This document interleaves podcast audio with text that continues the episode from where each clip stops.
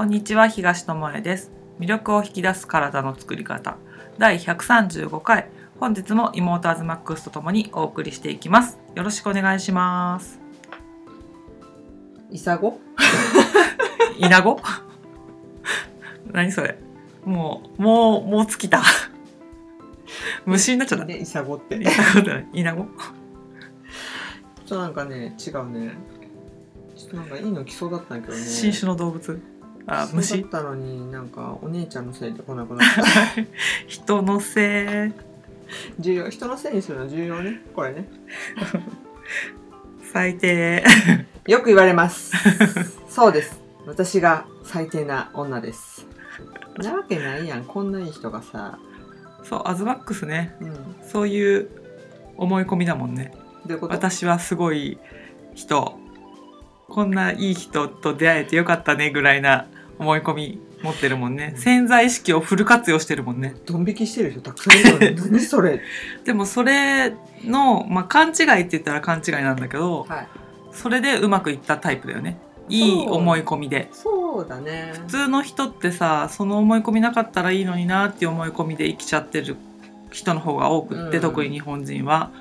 あーなんかもっといい人生を送れるはずなのになんか私の思い込みが邪魔してるってことあるけど、アズマックスは私から見てるとえ？その感じでそこ行けちゃう？みたいな。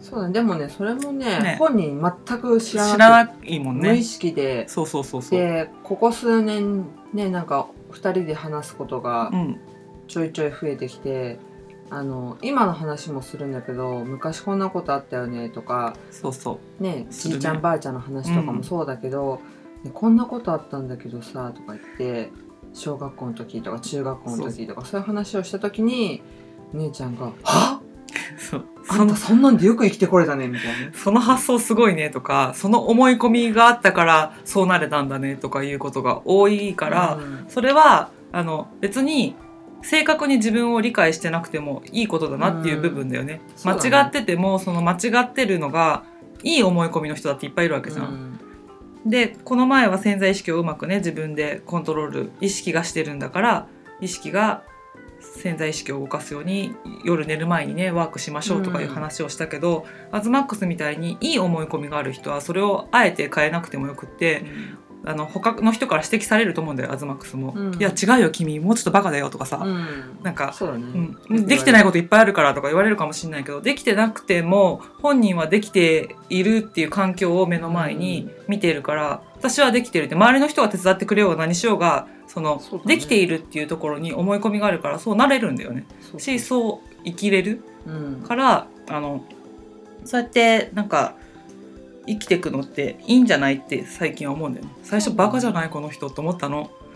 全然自分を把握してなくって。うん間違った認識でここまで来ちゃってもうもう40手前で気づいても遅いけどさ みたいな感じだったんだけどあのでもそれがあったからこそ今のアズマックスがあるし、うん今の環境があるしそれをいいと思って集まってきてくれる人うんが周りにいるってことで別にねそれが損することは一つも起きてないわけじゃん。ね。逆に悪い思い込みをして自分がもっと能力があるのに活かせてない人は残念な結果が残ってるわけじゃん。だからそういう場合はやっぱり書き換えた方がいいし、あのうまくねその夜のワークとかねう、ん。リラックスしてる時の時間を使うとかね、してもらったらいいかなっていうのを思うことかな。そうだね、うん、で最近思うのは日本人って自分を低く評価してるなっていう、ね。うん、日本人に限らないんだけど特になんか諸外国に行くと日本人って優秀だねとかさ、うんうん。言われたりとかあと環境がいいとか豊かだとか。勤勉だとかちゃんと仕事するとかね一番よく動くって言われてるのにできてないみたいななんかね。思い込みがあるよね。新ニュースとか見ててもなんかマイナスなニュースが多いじゃん、日本のここが、けど外国からするとさ日本のそのなんていうの災害起き起きた時のさ、うん。助け合う感じとかさ、うん。列に並んでずっと配給待ってる人たちとかさ、うん。暴動が起きないとかうん。暴動が起きないとかさ、そういうの素晴らしいって言うけど私たち的には当たり前のことじゃん。そうだね。でその当たり前すぎて見えてないっていうのと、うん。あと一人一人がちょっと自信をなくなしちゃってるっていうことでう、ん。あのさ食べ物に関してやってるからさあのよくさ痩せたいんですっていうさ、うんアズマックスもさヨガやってるからさ、うん。なんか気になるんですって言われるのって体型とかが多いと思うんだよね。そうだね。で世界的に見てうん。日本人って太ってるかっていうと太ってなくないっていう話なんだよね。らしいんだよね、ね。こんなになんかダイエットブームだだりもっと痩せなきゃもっと痩せなきゃみたいな女の子いっぱいいるじゃん。うんいやいやあなた私のお腹のお肉見たことあるかいっていうぐらい。そうそう。細い子でも「もうここが太っちゃって」とか言って、うん。嫌味っていう感じのがあるけどあれってさあの本当に太ってるって思っちゃってるんだよね。そのさっきの間違った思い込み？うんまあその人が目指しているものとかがなんかね違うから、それが間違ってるとかどうかわかんないんだけどそれをなんかねうん。ダイエット症候群っていう言葉をこの前ダイエット症候聞いてあともう一個あだっけ？ダイエット症候群ととモナ・リザ症候群っていうのもあるんだって。とかもしかしたらダイエットしても痩せない原因はこれだったのかっていうのにモナ・リザ症候群っていう。うんだからそのダイエット症候群っていうのは多分さちょっと精神的な痩せない痩せないっていうやつなのじゃない、そうだね。心のものが心の問題なのね、うん。でモナ・リザ症候群っていうのはあれだって交感神経の働きが低下することで代謝が悪くなって肥満を引き起こすっていうやつだから、この前のさ深呼吸したらさ交感神経と副交感神経、自律神経がさ整うよっていうのそれをやればこっちの人の場合は、改善する。うん、可能性があるのね、でほとんどの肥満の原因は交感神経の働きの低下にあるんだって。だからさ食べ物の前にって話なの、そうだね。うん、ちょちょちょっていう話、うん。その食べ物の前にそのリラックスするとかね、うん。緊張するとかっていうそのバランスが崩れてますよってところをだから代謝がうまく循環がうまくいかないくていろんなものを食べ過ぎてしまったり食べなさすぎてしまったりとか。だからそれもまああの昼夜が逆転する生活してる人もうん。交感神経の働きが低下しやすいから気をつけてくださいって書いてあるけどね。あの交感神経が低下する原因には生活リズムの乱れが関係してるからまあ太陽の光を浴びる。うん。夜更かしをしない。うん前言ったね寝る前にスマホ見ないとか。うんうん。2時間ぐらいテレビスマホ電子機器を遠ざけるとか、うん。そういうことするとよかったり今の現代社会では無理なのかもしれないけどストレスが引き金になることもあるからストレスをためないようにする発散する場所だからあの運動するとかね、うん。そういうのもストレスを発散できますよっていうのでさ、うん。運動ってあれなんだって思考を止めてくれるんだってほうほう。筋肉を使いながら思考は使えないように人間の体になっているから、うん。あの運動すると一旦考えを止めることができるから、うん。運動するといいっていうね。言ってるのがあって確かになと。考えながら運動できない。そんな器用じゃないよなと思った。う。ん。確かに。運動しながらイライラするのとうかね、ん、そのできない自分に対してとか、あはあるよね。そういう葛藤みたいなのここまで体曲げたいのに曲がらないみたいなのはあるけど。あいつとかさあそういえばっていうことってやり始める時はあってもねだんだんも。う動いてることに集中していくよねっていうのでそういうことも取りり、入れられるね。うんう。んでそのダイエット症候群っはいはい。ていうのはどんな感じの、ね、今日本はまさに食欲の秋だからうん、ダイエットを食べつつダイエットしなきゃって思ってる人ってすごい多いとねついつい美味しいものがあるから食べちゃうよねっていうところでね。そうそう思うんだけど、あのそのダイエット症候群っていうのはダイエットが永遠に続く人なんだって。永遠に続く、うん、でダイエットって、うん。まあ、これで喋ったのかな？もともとって食事療法じゃん？なんか今の減量みたいなものじゃなくて、うんうん何か不足しているものを補ったりとかうん多すぎるものうん。をそぐ、そうそう。っていうあの健康になるための食事を見るものがダイエット。だから健康的になりましょうっていう意味がダイエットだったんだけど日本では痩せるイコールダイエットになっちゃったってことね。言葉がちょっとすれ、うん。うん入れ替わっちゃったっていうことなそうでなんかあのダイエットし始めましたっつって、まあちょっと体重が減ったりとかね、うんうん。なんか気分が変わっていくとずっとそれをやってう、ん。あもうちょっともうちょっと、うん。もうちょっとっていうのが度を超えてしまうと摂食障害に実はうんうんうんなりかねなくって、うんうん。で摂食障害もそうなんだけど、うん。あとなんかね心の問題うんが結構大きくって、うん。あの自信がないとかさ。うん。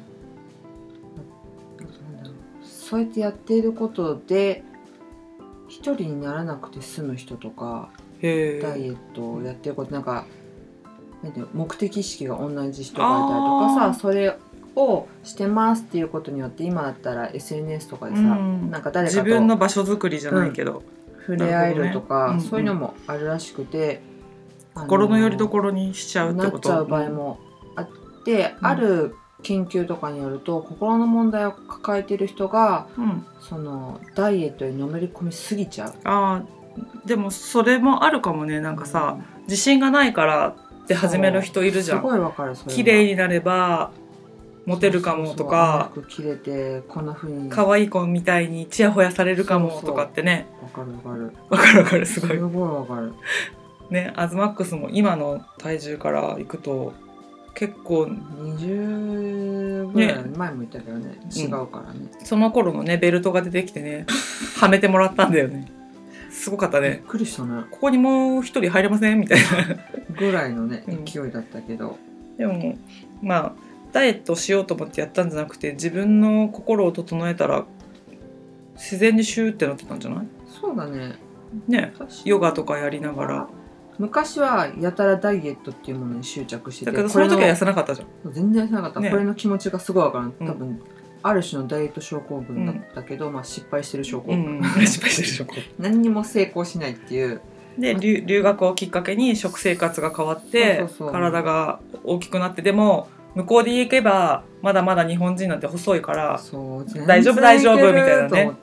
で日本に帰ってきたらあれ？私かなり大きくなって帰ってきてないっていうところから体質をえ、変えようみたいなの、まあ、食事が変わった時点でうん、結構体重がもう変わったあ日本の料理に戻っただけでね。そうそうそうそう。でその時はあの食事に無頓着。うんうん出されるもの食べるみたいな。全然関係ない。うんし、もちろんグルテンフリーとかも知らない時代。そうだね。あの留学してた時にヨガ知ってればって言ってたぐらいだから、ヨガ知ってればもうちょっと体型を維持できてたかもしれないしっていうのもあったけどね。体調管理とかねできたと思うけど、ん。その時まあ歩くことうとん気持ちいいからね、うん。あとスポーツジムが近くにあったから水泳とかはうんうん。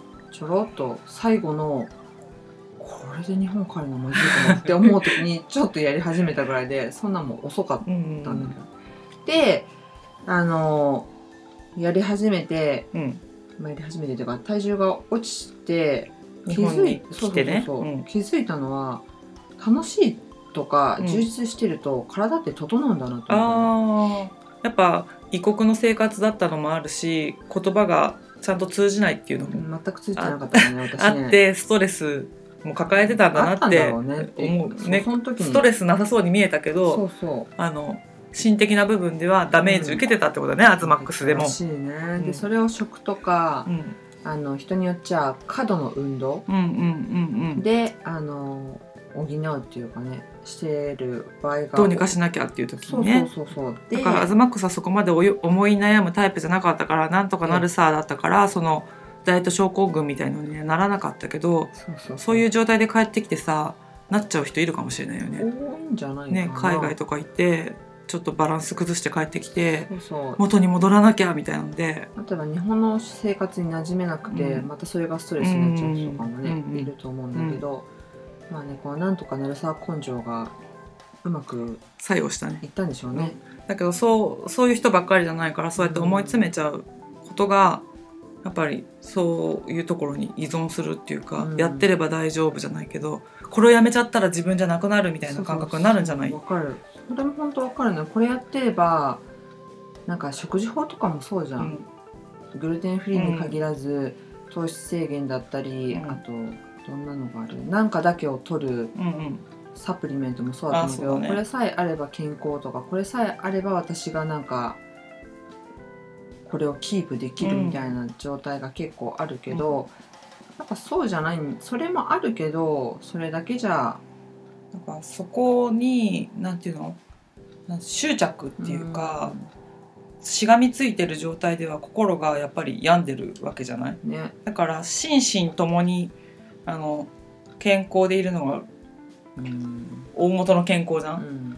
だけど心病んでいくと病んでるって気づかずに体のためにってやってると体も病んできちゃうよね。ね。引っ張られちゃうよね、うん。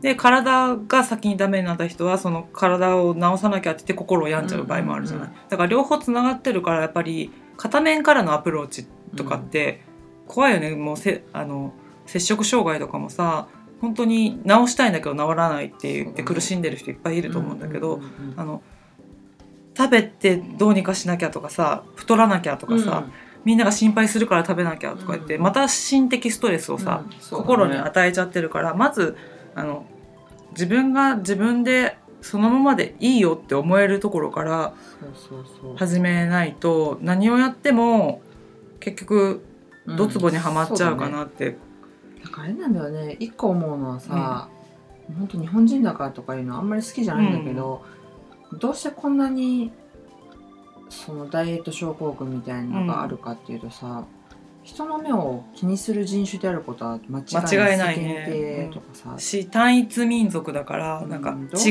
うっていうことが受け入れてもらいにくい。目立っちゃってうん出る杭打たれるみたいな感じ、ね、肌の色だってみんな一緒だしそのハーフとかになってくると違うけど、うん。なんかそういう子がいじめられたりするわけじゃん、うん。だから同じであることがなんかなんていう絶の対条件みたいなそうそうそうそう。ん。だからねちょっと飛び抜けちゃうとかあアズマックスみたいに外れたことをするとかっていうのはあの気が引けちゃったりとかさ、ダメなんじゃないかと思ったりさ、なるよ、うん。だけどアズマックスはそこダメなんじゃないかと思わなかったからうまくいったのであって。うん。ね、そうだね、うん、その時はね子供の時とかはね、うんだけど言われてたけどね、うん、ダメなんじゃないかってダメじゃないのにダメなんじゃないかと思ってる人の方が多いじゃん。なんか目立っちゃってんじゃないかとかみんなと違うことやっちゃってんじゃないかってね、あと完璧そう人の目、うん、を本当に気にしすぎだとは思う。そうだってアメリカっていうか海外行ったらさうん。すっごい細い人もいればさ、うんそれはどうしたらそこまでになったのかなっていうふくよかな。人とか私は乳児に行ってた時にびっくりしたのがもう裸足でバスとかに普通に乗ってくる人あといたね。かあの靴下が靴代わりの人別にあのお金がない方じゃないよ。安安全ピンでズボンの裾上げてある人とかね。あんまり日本だとお目にかからないような光景が裏返しでパーカー着てる人とかね。でも別にそれを誰かじーっと見てねじろじろ見るとかないよね。の人とかうん。ちょっとあなた裾がみたいなこととかって靴履かずにバス乗ってくんなよみたいな態度の人もいないしね。ない普通だったから、うん。なんかその時にはさらにあ何でもありなんだっていうのはっていうのとさなんかあの語学学校行ってる時もさ日本人と外人さんでさその主張の仕方が違うって言ってたじゃん。違うね。やっぱ日本人は控えめで自分の言いたいことを言わないけど、うん。外人さんは間違ってても堂々と答えたりそうそう英語「はいはいいはいはい」みたいな。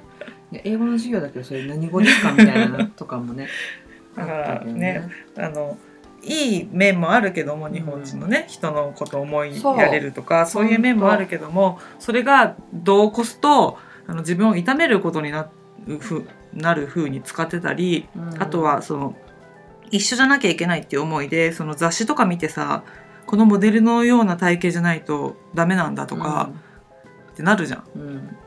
けど違うよね。だってさ兄弟でもさ骨の太さとかさ骨格違ってさ同じ服が着れるかって言ったらうん。着れなかったりするわけだしさ、肌の色だってね、うん。同じ私たち日本姉妹はうん残念ながらかハッピーなことが日本人だからさ純粋なんで、うん純粋そだね。れでも肌の色ちょっと違うんだよね。そうそうそうそのそのなんていうの黄色っぽい黄色っぽいのか青っぽいのかっていうさ、なんかパーソナルカラーってあるけどその色が私たち姉妹で違うんだよね、うんうん。あとマックスは青っぽい系で私は黄色っぽい系みたいなね、そうそう。だから似合う色が全く違ってっていうのがあって、うん。だからこんなね同じような DNA を持ってても、うんまあ、好みも違うしそのなんていうの？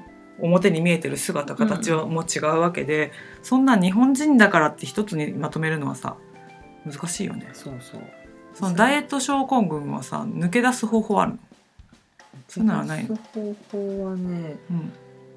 でもやっぱその心の問題がすごい大きくて。あじゃあ心のケアがいい、うん、あのコンプレックスとか、小さい時の親とか周りとの関係がうん引き金でそうなってること。とかじゃあ別に大人になってからじゃなくて昔昔々にもらった言葉とか親との関係とかうん。周りとの関係とかでダメなんじゃないかとかさなんか恥ずかしいんじゃないかとかうん。そういうことを思わされてってで思春期とか大人になってからなんか同じようなのが重なった時にそれが発症するっていうかそうだね。思い出してなんかこのままじゃいけないってなるのもね。でちょっと、まあ、太ってて痩せた場合はさ「うん。なんとかさん痩せたね綺麗になったね」とかって言われると「はっ!」ってなるよねやっぱり。嬉しいし、うんもちろん。変化すれば声かけてくれる人はいるもんね。なんか私が見てもらえたとか、認めてもらえたっていう感じどんどんどんどんいっちゃうことが多いから、うん。やっぱ心の状態をねあの自分で満たす。うんうん。外じゃなくてやっぱ自分で最終的にはもちろん頼るのもうんうん。必要なんだけど、最終的には自分かなっていうのとその摂食障害の話でね、厚生労働省が出してる、うん。あの数値が実はあって、びっくりしたんだけどさ摂食障害で2017年に亡くなった人、はい。男性で28人女性で159人だから約200人うん。いるんだけど、うん。まあ、実際はあの10倍以上は摂食障害で亡くなっている人が2000人とかってこと、うん、全だね。体でね。いるんじゃないかって言われてるぐらいあの実はすごい問題深なんだよね。刻な問題だね。うんけどうん。なんだろう明るい面がさ取りうん。沙汰される、うんうんからなんかね難しいところだなとは思うんだけどそ,、れの話からさうん。うんあのこの前えっと思ったのが、うん。若干話変わっちゃうんだけどさ、モデルがなくこの世から消えるっていう話をしてる人がいてモデルが消えるってえまずなんでモデルが消えるわけって思うじゃん。うんでなんでだろうなんでだろうと思ってその話をね、うん聞いていたらうんなんとこれが AI ですよ。AI で AI にモデルは仕事を奪われてしまうんですか？今さ他のね業種がもうどんどんなくなっていくっていうのが言われてるけど、運転手がいなくなるとかね。そうそうそう自動運転で。モデルさんうん。って、うん。そのブランドのイメージに合ったうん。体型に。やっぱダイエットして筋肉つけたりとかするし、あのお肌の色とかだうん。って、あるね。なんか起用する時にねあるらしいんだけどそれによってさあのブランド側もモデル側も大変な思いすうるわけじゃん、んそうだね。だったらさ CG で作っちゃいなよ。あもう雑誌とかも写真撮影するんじゃなくて CG でで自社のモデルみたいのを作ってそうそうそう肌の色目の大きさバストウエストみたいな感じで確かにねそしたらさ着せたいように見せたいように服が見せれたりするわけだ。そうなんなんだってえーとは言ってもまだモデルはいるじゃん。そうそうでモデルみたいな人がを目指す人もいるじゃん。いやーわかるよだってなんか特に女の男の人のだとは思うけどさ、憧れるもんなんかあのシュッとした感じとかさ。そうでもそのシュッとした感じに反対っていう意見を出したうんのがねフランスの企業がねもう痩せたモデル使いませんっていうのをね一回話題になったそう発表したっていうのが1年前ぐらいかな、うんうん。にあってグッチやビトンを抱える2社が手を組んだっていうので、うん。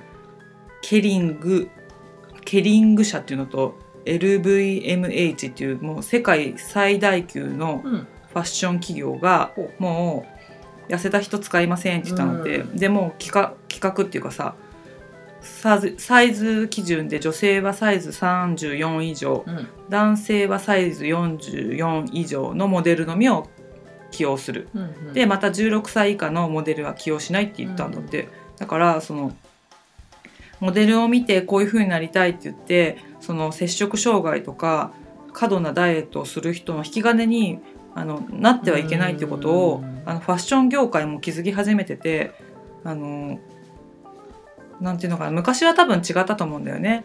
そういう見せる世界の人だからって見れたと思うんだけど、うん。今はもう自分もそうならなきゃああいうなんていうの注目される人にはなれないみたいなふうに思い込んじゃう人もいるからあの業界側としても健康的なうん。人を使いましょうって言ってるしもう AI でもいいんじゃないみたいなのができてるから、うん。ね痩せる痩せないとかじゃなくてモデルになるならないじゃなくてもうその職種もなくなっちゃうかもしれないっていううんうん世界だよね。だから自分があのいかに心地よく入れるかっていうところをやっぱり目指した方がいいと思うんだよね。そう本当の健康って何よっていううのをん今一度考えてほしくって、うん。なんか私が思う、うん。これ超持論、アズマックス持論。うん。うん。は健康とは、うん。心地よくリラックスした状態で生きられることかなって、うん。今は今はねうん思ってて心地よくてリラックスしてる状態ってうん。うん満ちてると思うんだようね、んそうだね。なんですかね。そうそう。と思うのなんかガツガツしすぎず。うん。なんか頑張らないとか努力しないとかそういう意味では怠けるとかそれとはちょっと意味が違う。だから不足に目を向けないっていうことじゃない、うん。自分のないところにさ目を向けてあれがなきゃこれがなきゃこうしなきゃうん。とかってやっぱりダイエットとかもそうじゃん、ね。これがなきゃ私は認めてもらえないのの一つにしちゃってるけどいやこれもある。これもあるあれもあるって言って、うん。その満たすことをしたらやっぱり緩むし、うん。呼吸だってゆっくりになるし悩んでたことなんてちっぽけだなって思えたりすることもあるわけよね。うんうん。そうだね。うん。本当そう。でやっぱり自分が自分であることを自分が認めずにうん。他人に認めてもらおうなんて、まず無理じゃないかなと思うんだよね。本人認めてないんだよ自分のことを、そしたらそれを相手に認めてくださいっていうのっておいおいって話じゃん。間違っうんちゃってるよね、なんかうん道理がずれてるそう。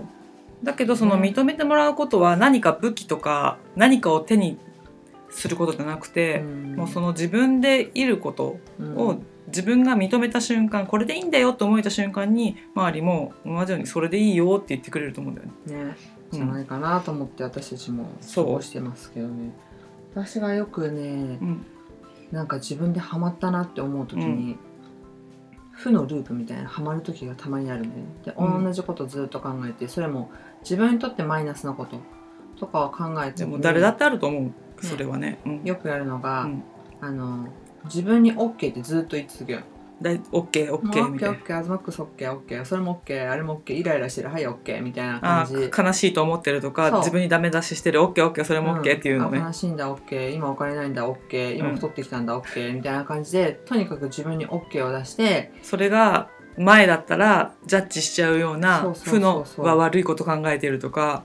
こんなこと考えてたんだ、うんうん。もっといいことがあるはずだとかね。そういうことを思わず全てに丸を出してあげる。そうそうそう、うん。いいじゃんもう起きちゃったしとか。そう思っちゃってんだしとかね。うんそうそう。思う自分が、うん。あやっぱいるんだ。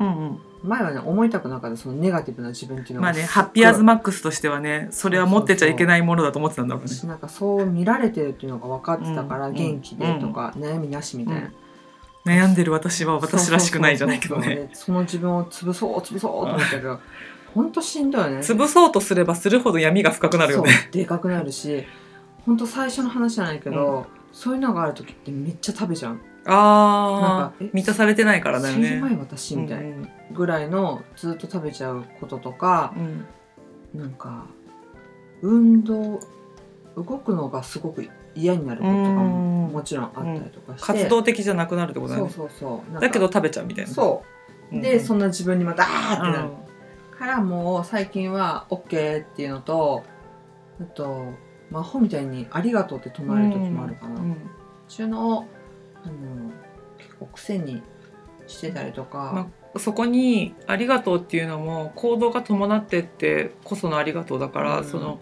言ってることでありがたい気持ちとかになれるだと思うんだよね。うん。ただ言ってれば「ありがとう」の現象が起きるかっていうとそうじゃなくて。ね本当にああありがたいなって思えてくると思うんだよね。そう。うん。なんかいい人ぶるつもりも全然なくて、あの正直言うと最初この「ありがとう」ってやつさ、あの見た目だけで言ってたの、言っときゃいいんだろうみたいなありがとうありがとうみたいな感じで呪文のように。そうそう自問のように唱えてたんだけどある時にね、ありがとうって言った瞬間にめっちゃ泣けたのへであんなこともしてもらってるこんなこともしてもらってるああんなこともこんなこともそんなこともと思ったらうわーって泣けたことが。あありがとうってことが自分の中にいっぱいあることにそれをつぶやいていたけど言っときゃいいんだろうみたいな感じで言ってたけどでも自分の中にあったってことに気づいた瞬間に巡り会えたと。そうでありがとうってバーって泣けた瞬間にすっごいごめんなさいって思ったの。よああそのね。もうなんかそれは自分に対してもだし周りの特に近い家族とかに対しても、あと物とかあもなんだけどすっごい申し訳ないって思ったけど またそれに対してうん。そう思えたから、ありがとうっていんう感情になったことが実はあってさ。まあねそうやってありがたいと思えて涙する日もあるけどやっぱクソって思う日もあるわけで。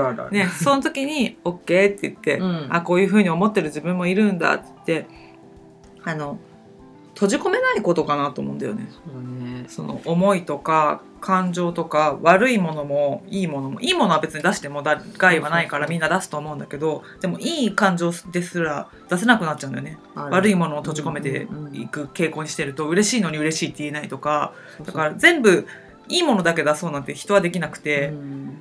嬉しいけど言えないみたいなね、今喜んじゃダメとかね。私が喜ぶのってなんかちょっとそうそう。そう違うとかね。だから両方出してみる。だから悪い感情も出してみる。怒れるなら怒ってみる。うん。なんかぶつかりたいならもう本気でぶつかってみる。それで壊れる関係だったらもう壊れる関係だと思うんだよ、食事もそうだよ。食べたかったら食べりゃいいんだよ、もう、うん。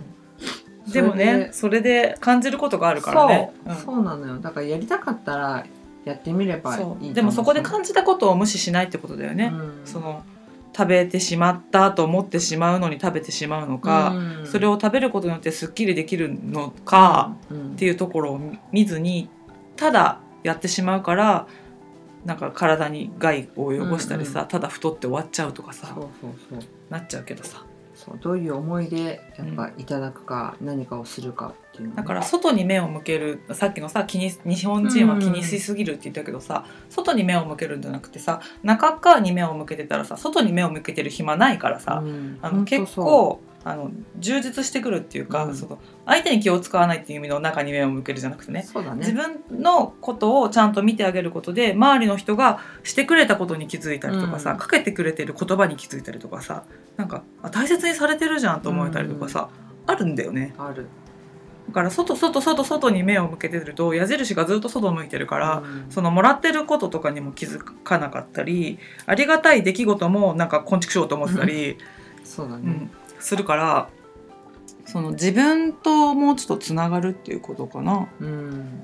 ね、ができたらあの見え物事の見え方とか感じ方とかうん。しが変わってくるし、うん。そのダイエットに依存するとかさ、何かに頼りっきりになるってことはなくなると思うね。そうだね。うん。しさっき言ってたさ自律神経もさ整ってくると思うの。うん。本当そうだから自分のために生きてうんうん。生きる時間をもっと増やしてい神経けたらいいよね。ねすり切らしすぎだよね、うん。外に向けて。それでそうそうそうそう交感神経と副交感神経のバランス崩して夜眠れないとか、あのあんまり食べてないのに痩せないとかさっきのね、モナうん。モナリザ症候群じゃないけどさ努力してるのに結果が出ないってまた自分を嫌いになうんるとかさ、そんなこと起こす必要ないと思うから、自分を整えることからかな。そうだね。うん、まずは自分に OK を、そうだね。OKOK、って言ってみる。ことは大事だね。うん。でもそのね食べる食べ過ぎてしまう人はさ食べることに対してさずっと OKOK、って言ってるとさ失敗に陥ると思うからそこはやっぱりなんか向き合ってほしいなと思うけどね。その感情とかに対しては OK っていうことは大事だけどね、まあ、一回 OKOK、って食べす食べ続けてみたら多分そんなに食べれないと思うな。うん。自分が罪悪感なく OK と思って食べてたら満足するはずなんだよね。そう。だからねそのね食べ物もね OKOK って食べてる人ってねものすごい食べ食べ物に対しての嫌悪感とか罪悪感が大きいのよ。まあいろいろ食べてしまう人もだし食べなさすぎる人もうんうんなん。だけどなんか食べ物がよろしくないものだとまあ思う、汚いものとまでは言わないけとどか自分を太らすもの、うん自分を汚すとかうん痩せさせすぎるとか、うんなん。かいろいろそういうやっぱ感情だから自分にとって OK なものなんだと思って食べる OK はいいかな。うん。なんかそうだよね。やっつけみたいに OKOK って食べるのはちょっと違うかなと思ったから補足で付け加えたんだけど。いろんな、OK にしてもねいそろんな意味があるうから、ね、だからその言い方一つもあるけどさ OK っていうのとさ、うん。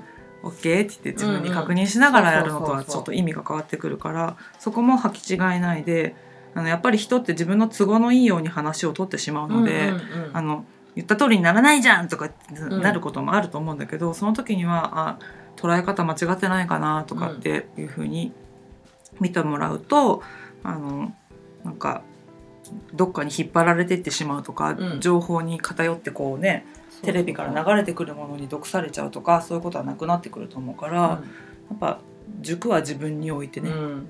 物事を判断。うんできるといいですよね。ね。うん。ちなみにねこれはもう全然もうぶっ飛んじゃうけど、うん。私が OK っていう時にね、うん。一つ思うことはね、OK をねう、ん。Oh my king で思ってんの。私の王様みたいな感じで。